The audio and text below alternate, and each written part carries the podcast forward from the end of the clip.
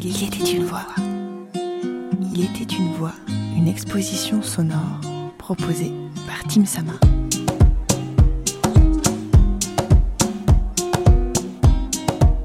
Emmanuel P2R fut la troisième invitée de l'émission Les femmes de chez moi, émission produite par Margot Labarthe.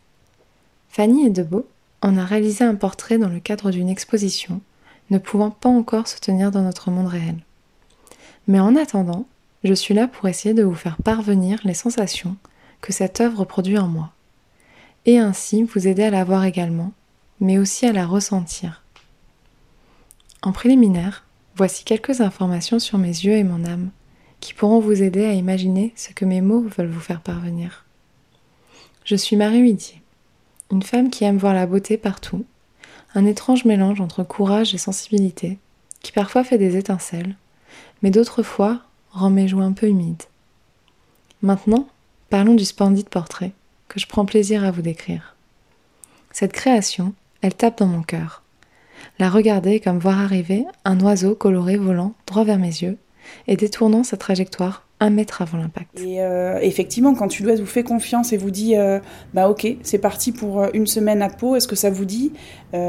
J'étais dans un état d'excitation proche de la folie en fait le premier jour de, de, de mes débuts chez Sud-Ouest. Ouais. Les contrastes sont forts et véhiculent des émotions brutes, en variant entre les couleurs primaires que sont le rouge vif, le bleu électrique, le noir, le blanc et des touches de jaune, ainsi que de gris le tout sur un fond noir. Concernant le croquis, on y voit le visage d'Emmanuel P2R, au centre, avec les cheveux longs et attachés en queue de cheval aéré. Les ondulations dans ses cheveux sont subtiles et représentent joliment la sensation de mouvement. Elle porte des lunettes avec un cadre noir et regarde vers le bas tout en souriant. Elle est centrée au milieu d'un rond rouge, lui-même basé sur deux arêtes blanches d'un carré, un rectangle bleu électrique constitue également le socle du portrait, au niveau de l'arête basse du carré. Des fleurs accompagnent ce portrait, de part et d'autre du visage d'Emmanuel.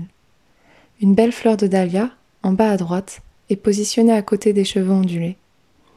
Les traits dessinant cette fleur sont blancs et se superposent au rond rouge sur fond noir, et sur le rectangle bleu également. Et aussi l'arête blanche la traverse et transforme les contours des feuilles en noir, alors que le reste est en blanc. Cette belle dahlia est accompagnée par quatre autres fleurs, de tailles variées, positionnées contre la tempe droite d'Emmanuel. C'est comme si elle l'éblouissait et l'effleurait, pour lui faire incliner la tête sur le côté et baisser ses yeux. Ces quatre autres fleurs sont des chrysanthèmes et des dahlias. Une dahlia est en partie colorée en rouge. Certaines pétales sont quant à elles restées blanches, par-ci, par-là. Ensuite, je vois deux chrysanthèmes en blanc, avec des contours au trait noir, dont une est recouverte d'un petit rond rouge. Elles sont complétées par une autre dahlia, plus petite et faite de traits noirs plus fins. Elle aussi, elle est sur fond blanc. Ces fleurs sont accompagnées par des bulbes de fleurs en attente d'une éclosion prochaine. Il m'a donné des ailes en fait. Il m'a, il m'a dit quelque chose qui est euh, très vrai. En tout cas, moi, j'en suis convaincue euh, et j'aime du coup le, partager. C'est qu'il faut oser, il faut se lancer et peu importe l'embarcation, l'important c'est d'être sur l'eau, que ce soit un yacht, que ce soit euh, voilà un, petit navire, mais peu importe, il faut il faut se lancer. Ce sera sur le terrain que tu apprendras.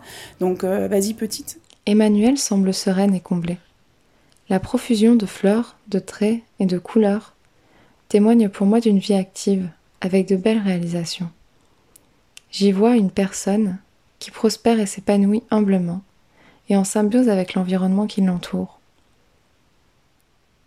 Pour conclure, ce portrait, je le vois comme un état à l'instant T. Il m'indique que la vie réserve à Emmanuel encore de belles aventures, car le blanc ouvre sur le champ des possibles. J'espère avoir réussi à vous communiquer ces belles sensations qui ont été miennes en observant ce portrait d'Emmanuel P2R, réalisé par la talentueuse Fanny Edebeau. Je vous invite, si ce n'est pas déjà fait, à écouter le podcast Les femmes de chez moi. Il vous permettra de poursuivre cette histoire. Belle poursuite à vous.